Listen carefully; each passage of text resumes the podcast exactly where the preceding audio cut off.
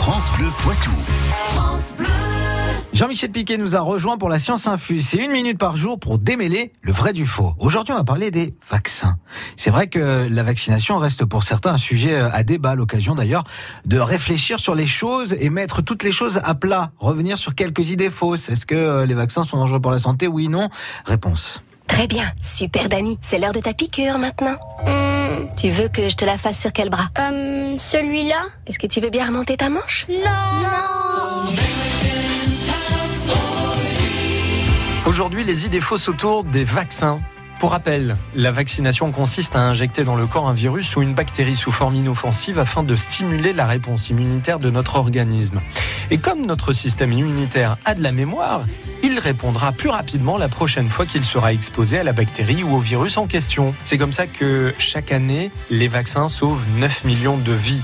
D'après l'UNICEF, un principe donc de précaution qui permet d'éviter des épidémies ou encore de transmettre des maladies à ceux qui ne peuvent pas être vaccinés, comme des personnes sous traitement ou encore les nourrissons. Mais il y a quelques idées fausses qui circulent sur les vaccins.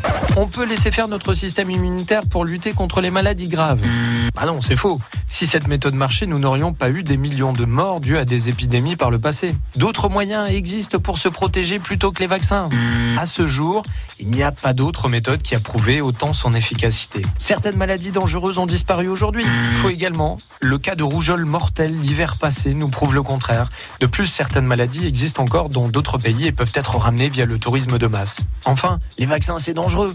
Bah, comme tout médicament, il peut y avoir des effets secondaires, mais il reste anecdotique face au risque d'attraper une maladie grave. Quant à la dangerosité de l'aluminium contenu dans les vaccins sous forme d'adjuvant, rien ne permet de dire à ce jour que cela entraînerait des maladies. Pour info, l'aluminium est utilisé depuis 90 ans et il a pour fonction de booster le système immunitaire et de rendre le vaccin beaucoup plus efficace. Chronique réalisée en partenariat avec Curieux, la boîte à outils critique. France Bleu Poitou.